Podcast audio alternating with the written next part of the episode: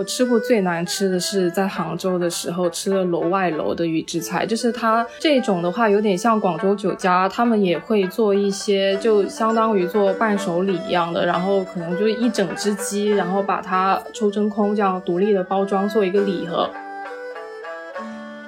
我心目中特别难吃的预制菜就是自热火锅，我觉得那个东西真的就是又难吃又贵。我心目当中最难吃的，应该我之前抱怨过很多遍了，我现在还是想要抱怨一遍，就是我在蓝色平台点的那一份外卖，就是那那个叫北海道安格斯牛肉饼盖饭，就特别特别的离谱啊！那个米饭是硬的，肉酱也是粘在一块儿，然后很明显就是微波炉没有热熟。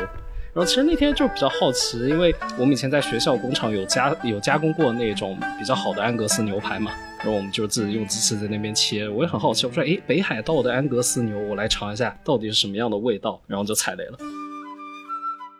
我吃的是，那就是真正的预制菜了，就是他们针对，呃，就是不是那种商家在背地里用的预制菜，是他们就直接出出来。嗯，针对 C 端就针对客户的那种，用一个铝铝塑的盒子装起来的，好像当时那个叫什么糖醋排骨还是什么？你想一下，你能不能点名？因为你平时要见客户，就是不方便点名。但是是一个比较知名的卖肉的企业，是巧克力味的粑粑吗？这这这些不太好。就就是就是。都都那个时候了，还用用蟑螂做原料吗？好好。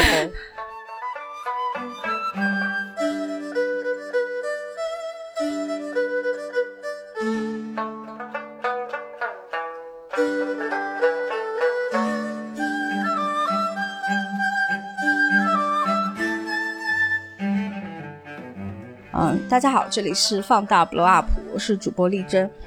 我们今天的节目呢，是由我们的老嘉宾青春君发起的一个话题。这个话题呢，本来是我们俩午夜手机上聊天的内容，他就觉得很想把这个话题好好的聊一聊。这个话题呢，嗯，过一段时间呢，就会持续的在网络上会有一波发酵。这个话题就是关于预制菜，我们为什么会那么的抵制？于是我就想过呢，如果如果要聊这样的一个话题呢，最好找两个。比较专业的人士，一个是处于预制菜整个工业链中原料供应商的科莫农业的呃负责人陈科莫，小陈，你给大家打声招呼。Hello，大家好，我是科莫，我又来了，这一次又是我。我们今天的还有一位新嘉宾呢，他很厉害，他是来自于美食之都成都的一个，就是他给很多大型的，就是食品企业都做过物料拍摄和。采集的设计师珍珍，我们欢迎一下珍珍。珍珍，你给大家打一声招呼。啊，大家好，我是珍珍。青春君我就不额外介绍了啊。然后我们今天这个话题主要是觉得，如果我们只是干聊为什么我们会抵制预制菜呢，就显得太干巴了。所以我们就觉得，希望两位从业的嘉宾可以给我们带来一些比较鲜活的，应该叫怎么说，鲜活的观点吧。那首先就是我想问一下，因为首先我想说一下是柯陈就小陈科莫呢，他来自于新兴的美食之都台州，然后呢青春君呢是来自传统的美食大城广州，而真真呢是来自一个传统上大家都会认为好吃非常多的成都，我就想问一下，就是在现在所谓预制菜非常大行其道的今天。你们分别在你们的城市感受一下所谓的预制菜的风潮。那我们首先还是请我们的话题发起人青春君来介绍一下你在你的城市感受到的预制菜。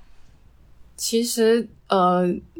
像广州的茶楼，现在很多都是预制菜了，因为它的菜品太多了。然后基本上你要保证上菜的速度的话，大部分都是预制菜。然后其实我今年回到广州之后。呃，吃了很多次早茶，但是我并没有感感觉到特别感觉到说，呃，品质有什么太大的变化。但是上一次我是去吃了一家，就我已经很久没有吃的，然后一吃有了对比之后，我才发现哦，这一家就不是预制菜，就是，呃，我觉得之前的那些也不难吃，但是只有你吃到不是的那一刻，你才会知道它们是有区别的。好，那请来自。新兴美食之都台州的陈科莫同学来聊一聊你们在台州地区你的感受。呃，台州好像就是台州菜这两年因为西荣记好像的确蛮火的。因为我平时如果不出差的话，基本就是在台州和杭州之间，就是就对，没错，就是那个美食荒漠，杭州之间游走。然后我之前我们吃的最，就我自己其实吃的最多的就是兰州拉面和沙县小吃。啊，我平常在家也很喜欢吃这两样。然后杭州的话，像我如果去点都德，我发现它好像现在慢慢开始预制化了。然后台州是因为我们就是特，我们是温岭人嘛。然后，因为台州温岭，它作为一个海鲜闻名的城市的话，大家的嘴也比较刁。然后，像小海鲜一般也预制不了，所以可能最多的预制还是一些，就是就比如说像兰州拉面、沙县小吃这一些。然后，我们的海鲜其实很难去预制。还有一个你没有说，就是你其实也很喜欢去吃，其实预制菜非常明显的预制菜火锅海底捞。哦，对对对对对对，差点忘了，我是海底捞的忠实，算是忠实客户吧。基本上平均每个月都要去吃一次。然后去年去年反正吃到黑海了，今年的话没有怎么太吃，它已经掉下来了。好，那最后请珍珍来聊一聊你现在在经常在成都对预制菜的感受，因为你其实日常接受预制菜多半是在工作里面嘛。那生活中呢，你觉得现在？成都因为涌进了那么多的人，再加上这些年城市发展的速度非常的快，你觉得预制菜在成都严重吗？嗯，其实因为嗯，成都它的种类比较多样一些，就是它小馆子也有，大型的连锁也有，所以只要不是那种连锁菜哈，嗯，用预制菜的嗯也不是那么多。嗯，一个是外卖，外卖的地方会有，然后还有就是那种，嗯嗯，像比较比较出名的那个什么鸡毛店呀，这些可以点名的吗？可以啊，啊，像像最近比较火的那个陶德砂锅呀之类的，因为他们要保证每家店的味道标准都是一样的，所以他们用大部分是半预制菜，就是在现场再重新加工一下，然后我跟那个。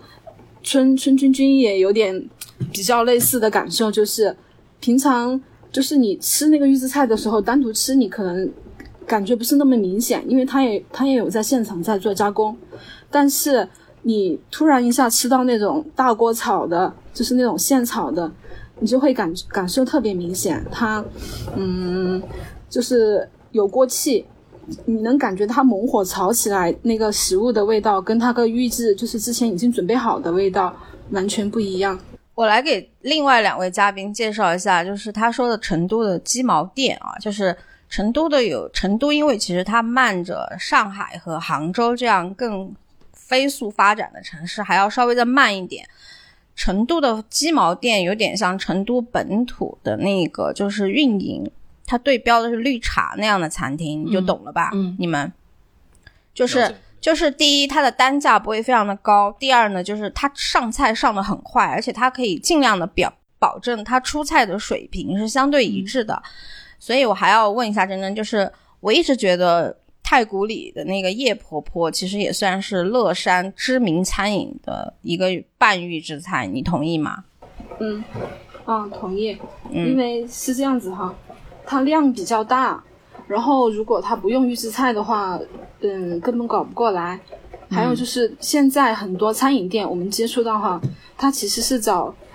找那种代工厂，都是在一家代工厂，那个名字我就不太方便说。基本上很多餐饮店都是从他们那里去拿的那个调料，就是他有可能自己准备好配方，然后让那个生产，让那个工厂给他们生产。其实上一次我去成都和珍珍一起吃饭的时候，我们吃了一家第一家吃的那个自贡的炒菜馆。其实我们吃的还是像类似于吃了自贡菜比较经典的，像那个鲜鲜锅兔。你记不记得我们当时吃完，我就说我说他们家的这个菜就是半预制菜。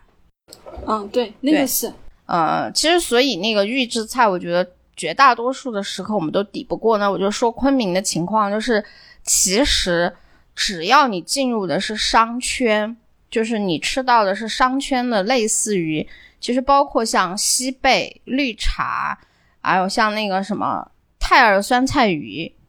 就是基本上你可以吃到的这种，它只要连锁并且出品的水准都达到了一定的那个标准度的，其实就已经在预制菜的范围之内了。为什么会这样呢？是因为我为了这期节目呢，我是专门请珍珍给我们发了一波行业内部对于预制菜的那种定义呀，就相关的资料。就是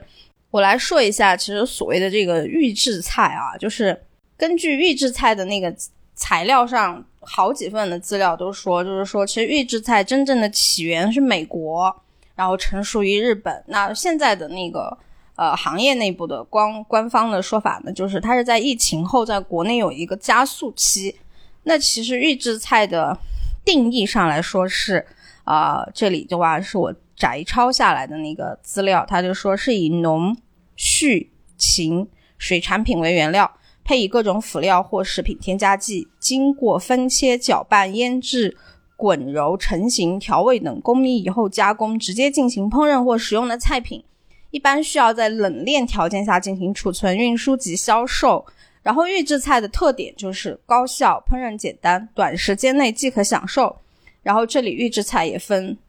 四大种：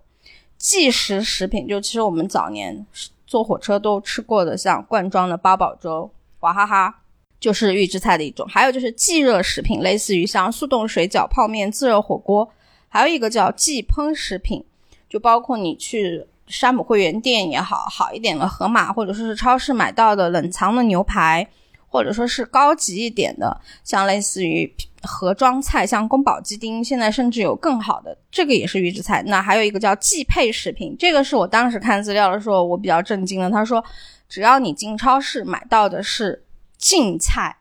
就是你买了一个沙拉菜回来可以直接拌或者直接下锅炒的，也属于预制菜的这个范围。如果你这么一一划拉的话，我就觉得我们每天你出门，或者说是你只要想想要方便一点吃到的全是预制菜。那我接着当时青春君说，他说你去吃点心的时候，你都非常的可以明显，就是那个东西是不是预制的。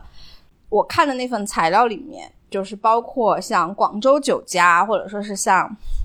我这个点名不是在黑他们，而是说，只要你已经是一个有品牌的餐饮，或者说是你在这个行业里面已经有一定的地位，你都有自己的中央厨房，你都会有自己除了堂食以外可以外卖带走的东西。其实这些都是属于预制菜的范围。但是为什么就感觉我们这个话题的缘起是因为我们每过一段时间网络上都会声讨预制菜，就是因为预制菜它。方式方便，但是它肯定是有一个问题的，就是它不太好吃，而且这个不好吃它是分层次的，就是从非常的不好吃到相对的不好吃。那我想请你们各位说一下，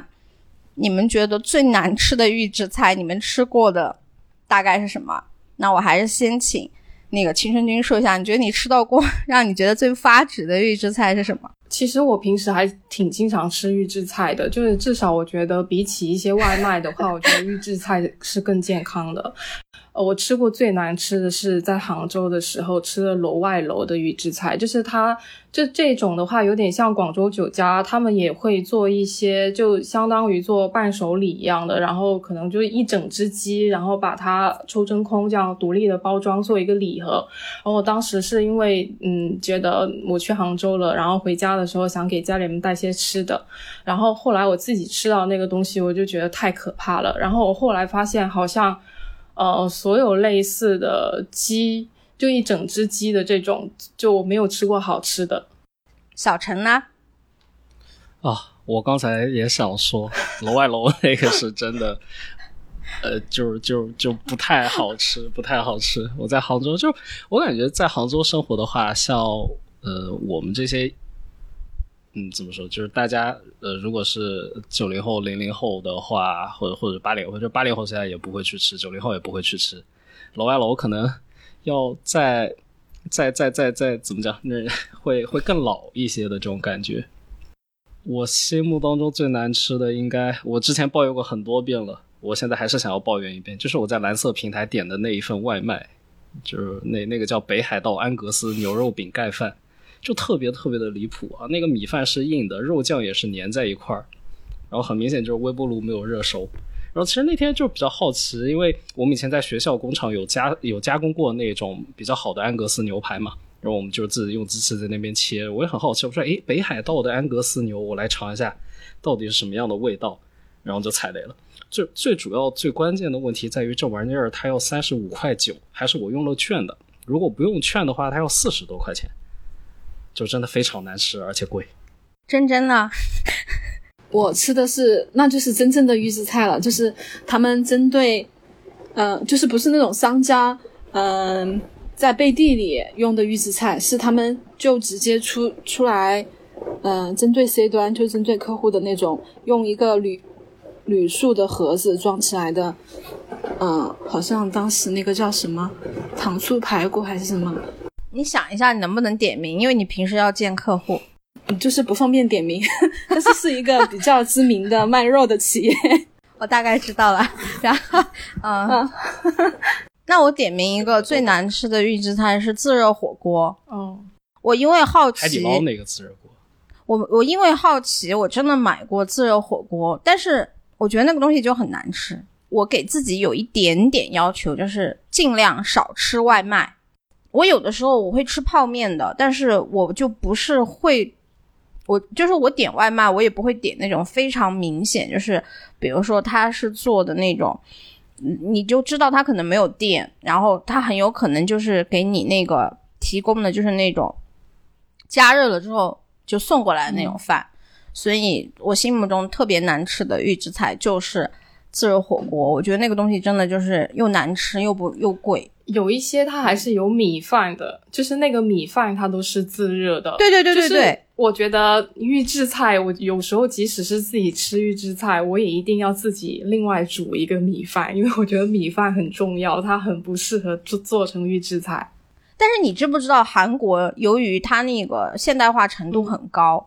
他们有一些那个普通人，他们因为单身率也特别的高嘛，他们进行那个采购的时候。他们是有那种一盒一盒的那种米饭卖的，只是可能没有非常的糟糕。我发现哈，因为我拍摄了，还是有好几家。因为最开始大家可能觉得那个预制菜是一个新的一个商机，然后大家一窝蜂的在做。我最早拍摄的一个预制菜，然后他们当时还拿了一笔投资。当时他们拿了一笔投资，想想把川菜做成预制菜，然后输送出去。他们当时做了两款，用来做主打，一款是翘脚牛肉，还有一款是嗯酸菜鱼。它那个味道，因为它是用那种化学东西来调的，就是味道其实还好，只是那个肉就里面的东西已经是很很烂熟的了，因为它要杀菌啊，要高温杀菌啊，还有就是做嗯，反正做一些些，好像是要做一些嗯防腐的处理吧。所以它整个整个东西，它那个调味料味道是比较，嗯，怎么说呢？就是香精味很重。然后呢，肉是没有那种新鲜肉的质感的，就是怎么说呢？它它没有本身食物的那个味道。哦，因为太软了。那你觉得那个东西，呃？像不像？就是说，如果你是去到一个地方，你只能吃东西可以维生的话，你觉得它像不像那种呃制作比较粗糙的罐头类的，就是可以让人活下去的食物？但是你吃起来就不会有任何快乐的感觉。哎，对，就就是那种感觉。但但是呢，它好像嗯也也分几种。它它其实有一种就是有一些比。就是要软糯才好吃的东西，比如那个粉蒸肉，还有那个什么，嗯，四川这边叫烧白，哦，那就是那个盐菜和那个肥肉一起一起蒸的那个，那种本身就需要很软糯的东西，其实吃起来还好，就没有那么恶劣。但是那种需要现炒的东西，吃起来就特别恶劣。因为我就一开始的时候为什么会想聊这个，就是因为我觉得其实，在没有预制菜这个概念之前，中国人吃很多预制菜，就是好多菜我们都是原本的做法就有说隔夜会更好吃一点，就像一些炖的卤肉啊什么的，我们都本来就觉得说，呃放一放会更好吃。然后像这一类炖的菜，我都觉得做成预制菜都挺好吃的。就是预制菜好不好吃？是要看有没有把合适做成预制菜的做成预制菜，但是他大家现在反对预制菜，好像就是对对对，把预制菜跟科技与狠活对应上来了，就觉得预制菜是有问题的，而不是讨论好不好吃的问题。就很多人可能这么想的。我觉得很多人反对预制菜是觉得好像吃预制菜就好像在吃饲料，尤其是现在直播和那个抖音里面有些狗吃的都是鲜食。我感觉美国和日本那边，他们很多料理就是他们的很多餐就是适合做成预制菜的，但是呢，像中餐这种需要现炒的东西，就是需要现炒的部分不太适合。但是它像刚刚那个青春君说的那种需要炖煮的呀，就是本身就需要再加工的那种，其实做成预制菜的话是没有问题的。而且因为我们拍摄的时候，我们也会问一下，就是甲方那边，我问一下。我说这个是可以吃的吗？就是这些东西是没问题的吗？他都跟我讲，他说这些都是好的原料做的，因为他们是大厂，就是必须要符合那些标准，就是它包装袋上写的东西，嗯，如果一旦被检查出来和你的商品不符，他们是要受到很严重的那个惩罚的。所以，所以他们如果要要购买预制菜或者是什么，就可以找一些大的品牌，嗯，基本上是没有太大问题。我觉得抵制预制菜还有一个跟现在的社会风潮特别相关，就是大家会非常非常的警惕。现在有一个词大家特别爱用的就是警惕资本。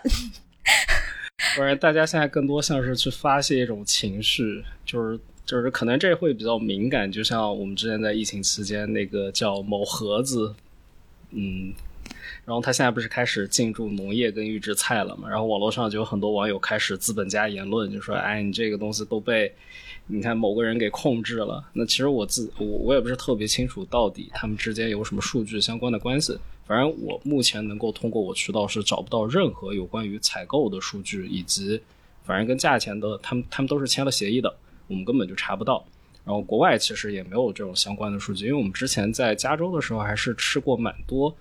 呃，有机的预制菜就是有机的那种配菜，那价格呢？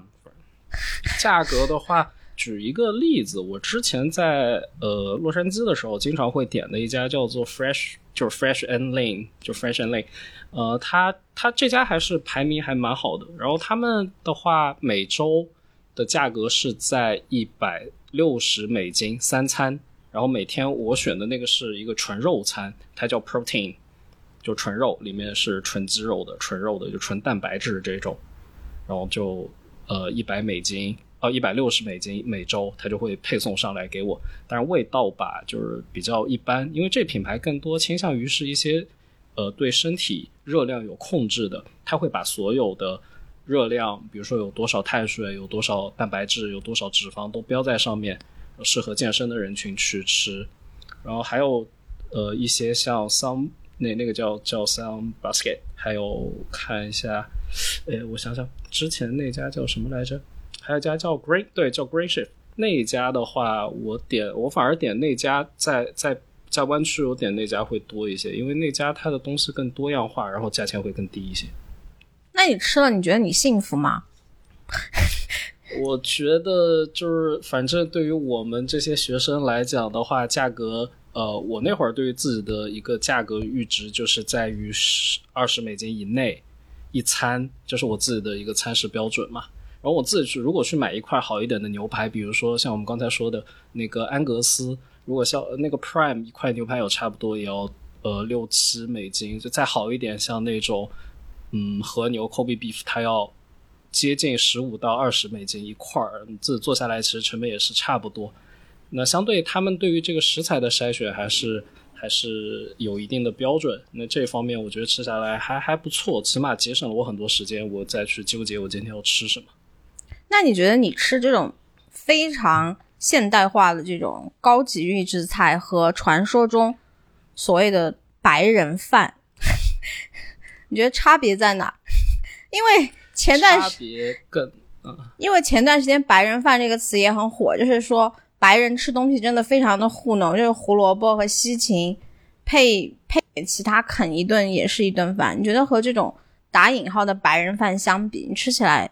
你更愿意吃哪一种？呃，可能还是更倾向于去吃自己选择的这种吧，因为毕竟可能我们没有太在白人的那个社区或者他们的环境下面去成长，所以还还是有自己一定的这样的需求在。我首先还是会在意它的口感好不好，如果口感不好，再健康对我来讲意义也不大。嗯，哦，好像是哈。就是如果能找到一个中和就最好嘛。比如说，相对它这个口感是 OK 的，我们其实其实这非常主观。我吃下来觉得这个东西 OK，价格也 OK，口感也 OK，然后它又能保证我一定的摄入量，嗯，不要不要超标。然后在这个阶段，我就会非常非非常非常专注于去选择这个食物，或者是这一家。我想之前 Greenship 跟我们学校是有一些合作，就所以我对他们这个模式，这这就是我自己在。我在做自己农场的时候，也有参考过他们那个配餐的模式，也有去看，然后之前有跟过一段时间，嗯，所以觉得还是蛮有意蛮有意思的。就是他们的多样性会很多，因为他们是跟很多厨师去合作，然后由厨师来设置一些健康的健康的食谱，嗯，然后呃，相对于在一些嗯食材的配比上面会更加多样化一些，然后。呃，就就定制程度可能没有这么高，不过它会给你很多很多的模板，你自己去选，有很多很多的菜单，你可以自己去选。我介绍一下，因为这个小陈他是在那个加州大学的戴维斯，是戴维斯分校吧？啊，对对。他在加州大学的戴维斯分校就是学农的，然后他现在做的这一个科莫农业呢，其实是一个就是立足于江浙沪，就在台州地区做有机农业种植的一个。就是企业和应该叫做现叫生叫新生态农业的一个探索吧。对，会做一些相关的一些配送，然后然后我们也有我们也有在探索，就之后对于有机植食这一块的一些预预制的探索跟产品研发。那我就想问你了，就是像你们这种做生态农业种植，在相当于如果你们把你们纳入整个食品。现代食品工业化的这个供应链上来说的话，你们其实是所有就是农业的第一环嘛，因为你们是最上游。对对，你们是最上游。我就想问一下，就是你现在做这个，时不时的应该也会和那个相当于是预制菜或者是大型的那种企业，应该也是 打过交道的，对吧？这里面有没有什么你想说的？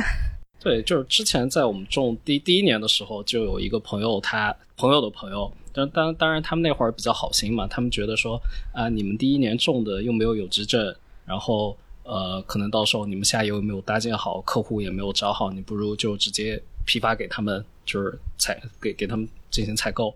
然后他那个，但是他那个价格报的非常非常低。具体多低我就不讲了，反正非常非常低，就低到那种我不如拿去菜市场卖，菜市场卖都比这个来的更更更更 OK。就是反正，但我朋友讲，就是反正你不你烂在那儿，你不如卖给他们呗。然后我我那会儿就，呃，这这个时候我觉得特别纠结。然后他们也是一家，就是做他们是给预制菜厂家做二级采购的，就是类似于那种外包采购的。他因为因为因为一般像这种厂家，他们没有有一些他们是没有固定的采购嘛，他们就会去找一些外包的地方的采购，你去帮我们拢一拢，然后他们觉得说你这个质量还不错，然后就出到了那个价格。这这我感觉我我我 我烂在那儿我也不卖，所以那会儿就没有谈成。哎，我其实有个疑问哈，就是他们预制菜如果控制成本的话，会会选择那种生态就是有机的蔬菜来做吗？其实一般来说不会。只有在他们的客户的选择非常精准的情况下，就是他们告诉客户，我这个就是有机有机的预制菜，我这个就是生态的预制菜，我这个就是价格得得，比如说像瓦嘎斯，嗯，瓦嘎斯这个价格，它它一份就是四五十块钱，那么你这个东西你肯定要保证它的食材是好的，那么你相对这里面的蔬菜成本占到，比如说是五块钱十块钱。那么，呃，商家也有成本，客户也觉得能够接受，那么是 OK 的。不然的话，客户基本上不太会去消费，嗯，这种有有机这种这种贴着有机标签的，但是价格又会比较贵的，而且他没有提，前提他得告诉他的客户。嗯，好，此处我要艾特一下老王，老王，你爱吃的瓦嘎斯也是预制菜哦。我我正想说，我才知道 瓦嘎斯是预制菜。没有，它它的三文鱼肯定也是现煎的，但是它肯定有一些比较好的，像沙拉里的配菜，应该它是找了比较好的，有对，它就是配的，否则他那个员工每天还要给你洗菜，那怎么可能？我后来又仔细想了一下，我之前不是说成都的相对来说我吃到的预制菜要少一些嘛？其实是因为我想了一下，其实还挺多的，只是因为我我自己是做。跟美食相关的，所以我平常找的店，可能是我筛选过的，就不是预制菜的那种。但我后来仔细想了一下，你之前有个问题让我想一下什么最难吃，然后我想了一下，好像好多都是预制菜，主要好像都非常难吃。呃，应该也没有，也也也没有也没有都非常难吃，其实还好，有些味道挺好的，就是那种半预制的，就是那些餐馆可能是。它有一个中央厨房，然后嗯，他会把一些经常用到的食材，就是用量比较大一些的，他会集中采购，然后集中来嗯，先做一个初加工。这种其实嗯，没有太大的影响它的口感，那种我还能接受。我就是觉得说，很多人可能就比如说泰尔吧，就好多人在说它是预制菜，然后觉得呃，好像就是。被欺骗了的感觉，然后大家就是觉得你卖到这个价格，但是你如果用预制菜的话，就觉得肯定预制菜的呃料包你肯定是很便宜的，所以你这个差额会很大，就觉得你挣了很多。但其实预制菜预制菜 也是想要通过规模化，然后尽量的把成本做低。如果我我想到的就是，如果它不是预制菜，它可能还要更贵。然后就像。刚刚说的就是高级的沙拉，或者是类似这样的，就是嗯，有别于大家传统对预制菜的印象，它其实没有那么便宜的这样的预制菜。如果你自己去做一顿，你就知道了。你可能就是你要买齐这些有机的蔬菜，然后你这样去做一份食物的话，那你会比买到的又更贵。然后我就觉得大家好像，大家好像不太能够接受，就是这个份食物从。比如说我是去餐厅吃的，然后餐厅在最后的这个环节里面，他付出的劳动成本特别低，他们就会觉得亏了。就是如果你在哎对对，我觉得好多对预制菜，啊，没事，好多对预制菜他有他有意见的是，因为他觉得我花了一个。嗯嗯，就是需要现炒现做的那种，我需要花了一些那个服务费，但是你给我的是一个预制菜的一个东西，他可能是这个接受不了。我作为消费者来说，我也是，就是我知道我花十块钱买不可能买到什么特别好的东西，我就不会有什么期待。但是我花了一百块钱，哦，也不是花了一百吧，就我花了接近四十块钱，我吃到的一份就是那种预制的，我吃啥不好呀？我的期待就被彻底的打碎了。然后我对这个东西印象就会非常非常差。其实我和青春君那天，我们夜里想要吐槽大家非常抵制预制菜的一点，就是我们也觉得这种情绪太蔓延。有一个最大的 bug 就是，大家总是希望花最少最少的钱，获得最高最最最好的性价比。但是其实这里面有一个悖论的，就是你一旦进入现代社会的节奏。你想要获得一份稳定的出品，其实商家的成本，它最大就是到今天为止，它其实最不可控的人工，它最不可控的就是人工费。现在有很多餐厅，为什么他很喜欢开火锅店的一个原因，就是其实厨师的人工成本和变动率是很多商家负担不起的。预制菜是最大程度的，就是。保证了它的出品是稳定的，因为厨师的那个技艺不是你想买就买得到的。好多以前的一些店，他他后来后来开不下去的原因就是，就是因为厨师的变动，然后导致了它味道跟之前不一样，然后大家就分开了，就是它起不来规模。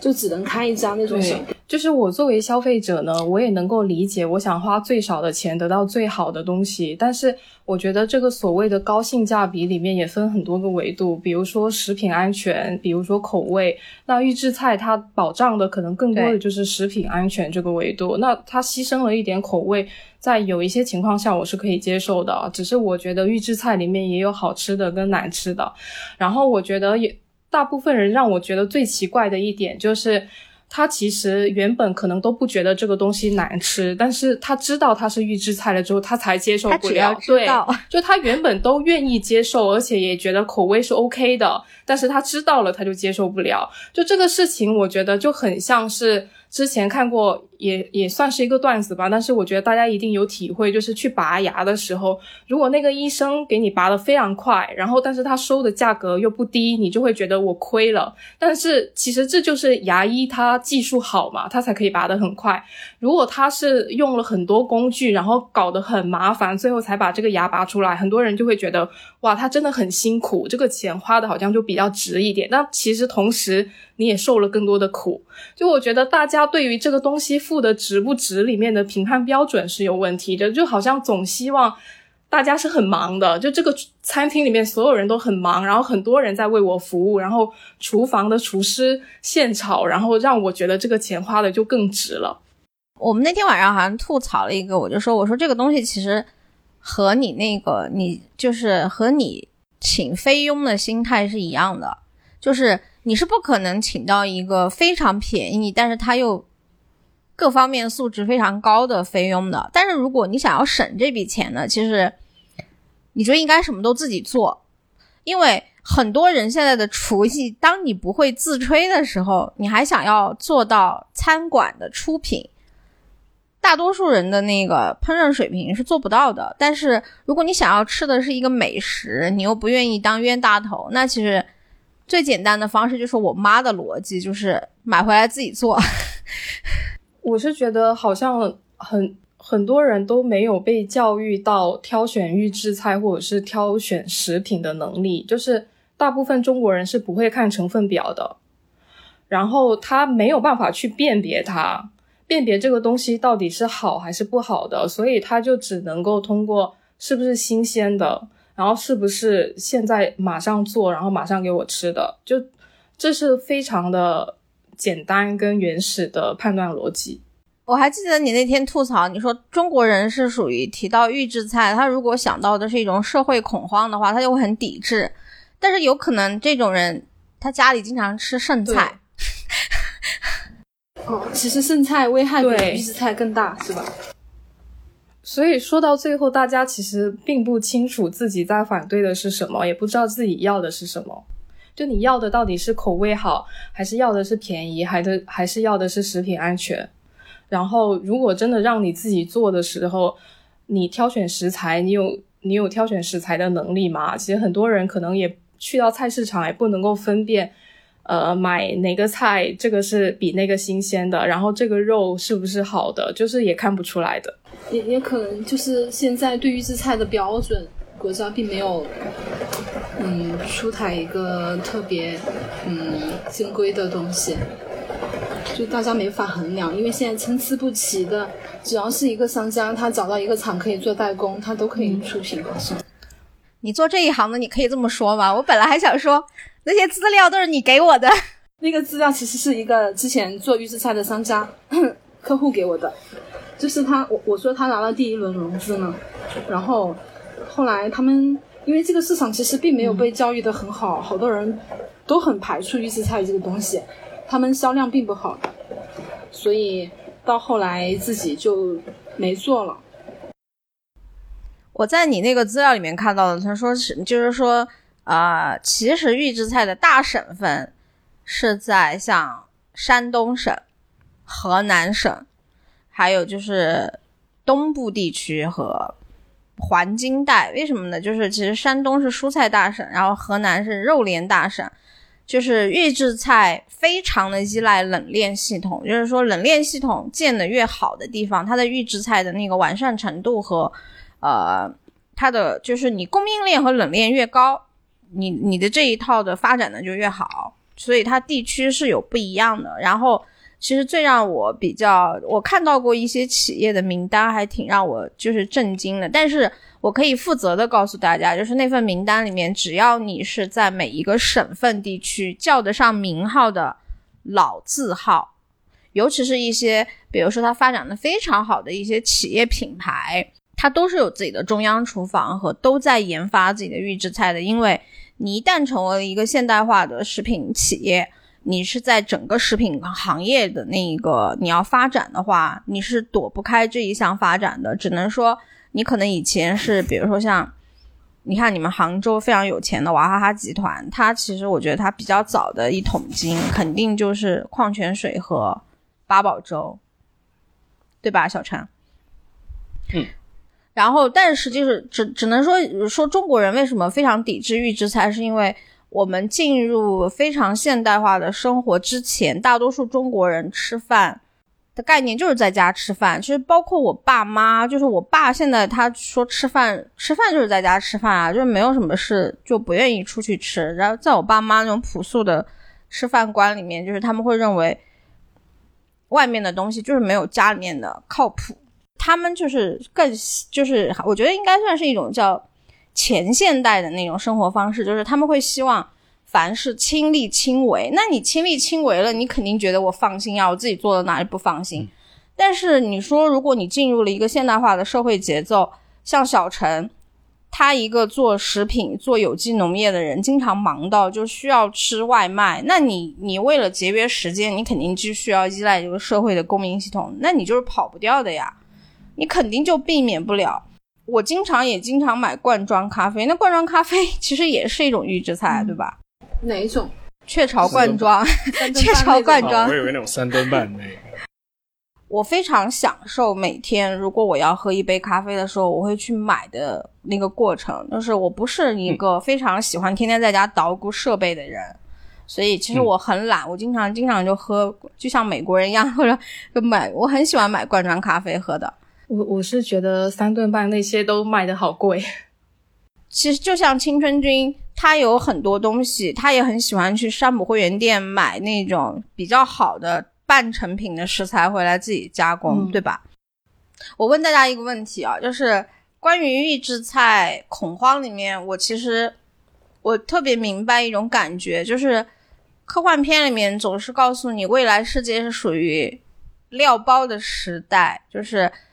你们小时候喝过一个东西叫果珍，对不对？嗯，对。都喝过果珍对吧？果珍的那个词好像叫烫，然后实际上它当时最早打的叫太空食品。所谓太空食品，就是我觉得所有的宇航员在飞行器里吃的都是预制菜，这个没有意义，对吧？其实，其实，其实，如果有人说未来是料包的时代，就是如果我们只是为了维持生存基本的话，你吃一些什么？呃，营养配比合适的补充剂，然后有一些食品，它已经给你压缩出来了。我觉得这些都是预制菜。但是如果你说到未来世界，你不是上太空的宇航员的待遇，而你是像那个科幻电影《雪国列车》，就是如果你在《雪国列车》的整个社会阶层是属于低下层的普通人，那你吃的那个能量块，按照电影的说法是用蟑螂做的。我觉得，当你现在还是吃正常饭的时候，可能大多数人看到那种你吃的东西是用蟑螂做成能量块的时候，你就会觉得，如果人类要吃这样的食物，那你就真的不如今天抖音上的狗，因为狗吃的可能还是比较好的东西。我就想问各位，就是如果你的生活中遇到过需要吃能量块，我们先不说它是不是蟑螂做的，但是如果它已经是一个常规的选择了。你在知道和不知道之间的那个心理落差有没有像大会不会像大多数人，就是说我不我不知道它是预制菜的时候，我觉得它好吃，但是如果我知道它是提前为我准备的，我就会产生恐慌。我先说一下啊，我觉得如果我到了那一步，我应该我可以平静的接受。我也是，是的，我觉得我就是个普通人，我没有办法免俗，就是这个时候还还还还是很正常，反正我就是。照常的工作，照常的吃喝，呃，反正大家活的应该都差不多，所以没没有没有什么事。我们吃同样的蟑螂块儿，然后你比我多活十年，或者你比我多活二十年，应该大家都差不多到那个时候。珍珍，你可以接受吗？是巧克力味的粑粑吗？这这这些不太好了。就是就是。就都都那个时候了，还用用蟑螂做原料吗？好 好，突然形象了起来。啊，嗯，我觉得可能应该能吧，就只要不让我知道它是怎么做的，我是都可以。对，主要价价钱也能够接受，就是这种大众产品应该不会价钱非常贵。我可以啊，而且我觉得我现在就已经主动在接受一些能量块了。就是我觉得有时候你就是不想自己做，真的假的有时候就是不想要做饭，然后你也不想要吃外卖，然后我就会自己选择能量块。然后我觉得，嗯，这种情况如果真的有这么一天的话，大多数人。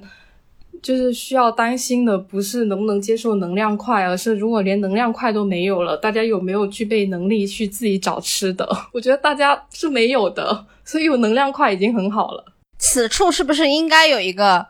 能量块的厂商的赞助？不 是我，我在想说，青春君在广州，你你在广州那么多好吃的，居然要要开始要依靠能量块了吗？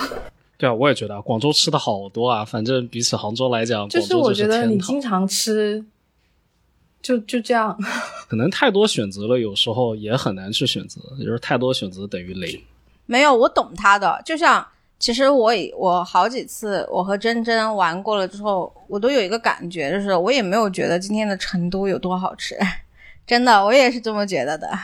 不然这个在昆明的时候，我选择就很简单，不知道吃什么的时候，我就去吃菊花村小锅米线，然后我就可能去吃家傣味，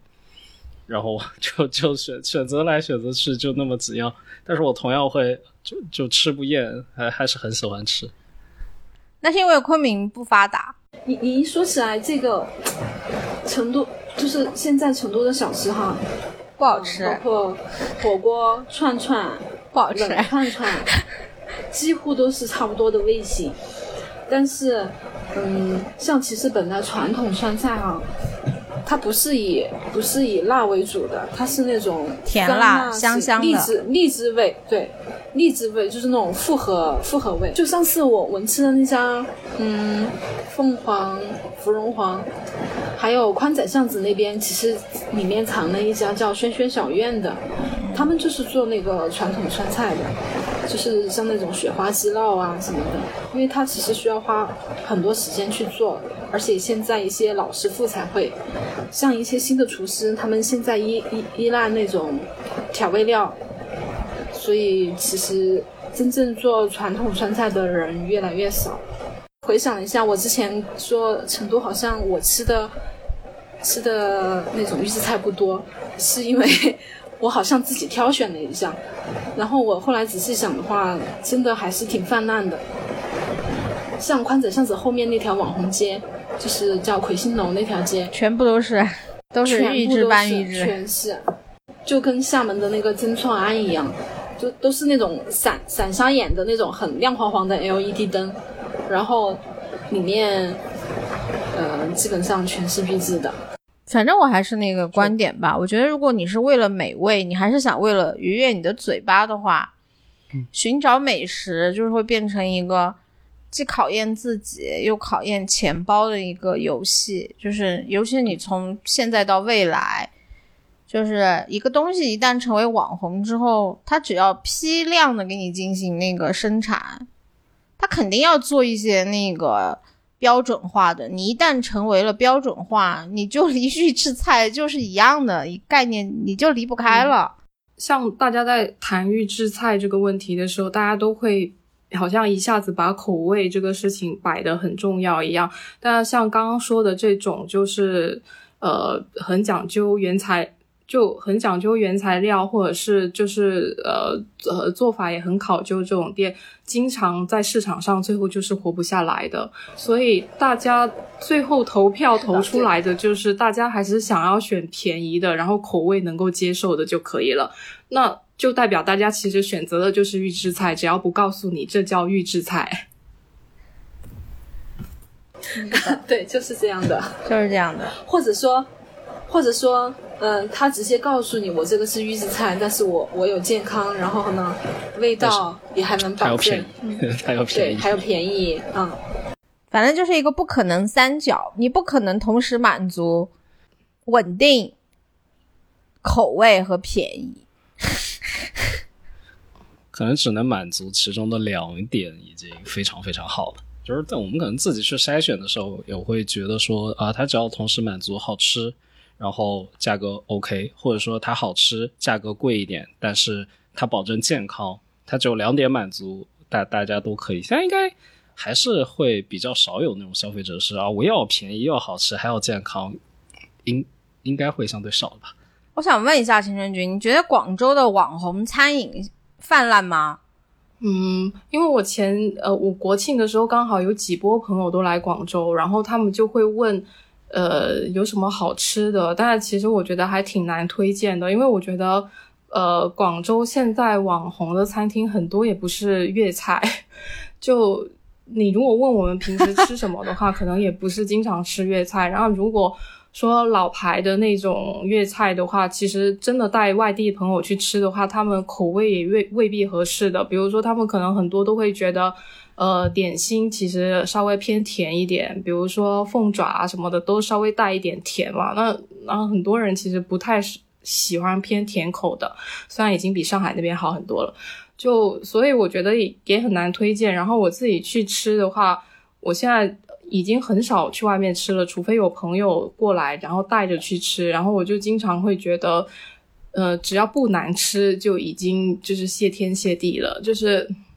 口味大部分你都能够想象得到，就大概是那个水平。然后你有时候偶尔能够吃到惊喜的，也那一种的话，确实出品也不是很稳定。哎，你们的潮汕生腌没有办法非常预制，对不对？也就像刚刚说的海鲜类的，应该都不太行，因为要新鲜。所以有时候还是蛮庆幸，偶尔可以吃一吃。就是虽然呃，就不说什么核排放的问题，但是相对目目前吃的海鲜还都是比较 OK 的。那我采访一下，就是经过了核废水这个风波以后，你们今年靠近舟山地区的今年的海鲜的价格有大跌吗？好像目前买下来没有太多诶。就是这边，我我家人平常比较爱吃的可能是带鱼、金枪鱼，然后台州比较有名的就是呃黄鱼嘛，大黄鱼跟小黄鱼。嗯，这些的话基本上还还是时令的价格，没有说因为那个核废水或者说怎么样，可能大家过了这一两个月的时间，相对又冲淡了这种焦虑。刚开始那会儿，很多人在讲，哎呀完蛋了，完蛋了，以后吃不到了。现在就是，呃，没事儿，我该吃吃。但是这边我接触了一家，嗯，成都的费尔芒酒店，就他们之前，嗯，顶顶楼是用来做日餐厅的，然后那个主厨也是从日本那边学艺然后回来的，嗯，对自己的菜品也很有要求。他每个月还有一次那种金枪鱼的开鱼宴，但是呢，自从出了那个核废水的事情之后，他们就是生意直线下降，后来。有一段时间，他是把他的菜品换成俄罗斯或者是挪威那边进口的，但其实日料那个东西，它对原材料的要求更严格，所以他们后来现在，嗯，上个周吧，他们在调整自己的菜品，就完全完全不能叫做日餐厅了，他可能就要换其他的经营模式吧。小的时候，如果你是在那种没有那么发达的时候。你可以吃到什么午餐肉，或者说吃到比较好的罐头食品，说明你们家还是有一点点现代化消费的。但是，等到那个标准化的消费到了今天之后，我觉得你将来真正需要花钱的地方，可能恰好是那些非常依赖人工和情感给你带来的那种附加值的东西。所以，